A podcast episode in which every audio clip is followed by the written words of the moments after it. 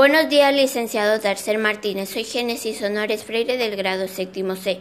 Hoy voy a hablar sobre el calentamiento global y sus principales causas y cómo podemos evitarlo. El calentamiento global es el mayor desafío medioambiental al que se enfrenta la Tierra en la actualidad. Tanto es así que de no tomar medidas preventivas, supervivencia de las especies animales que habitan, entre ellas el género humano, estarían en peligro. Pero ¿cuáles son las principales causas? Aumento de los gases de efecto invernadero. La excesiva actividad industrial que se ha registrado en el mundo a partir de la revolución industrial es la principal causa del calentamiento global. 2.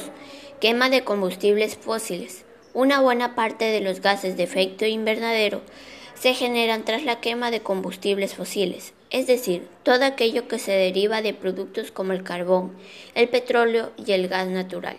3. Deforestación de selvas y bosques. Se suele pensar que la deforestación de selvas y bosques solo genera efecto en los entornos más cercanos, sin embargo, el daño que se genera es global. Los árboles tienen la facultad de convertir el CO2 en oxígeno a través del proceso de la fotosíntesis. 4. Excesivo uso de fertilizantes. La pesticidad, fertilizantes y demás químicos empleados en sectores como la agricultura y la ganadería son otras causas directas del calentamiento global. 5. Alta producción de residuos. La alta producción de residuos también favorece el calentamiento global. ¿De qué manera? Cuantos más residuos produzcamos a diario, mayores serán los niveles de gas metano en el ambiente. ¿Qué podemos hacer para frenar el calentamiento global?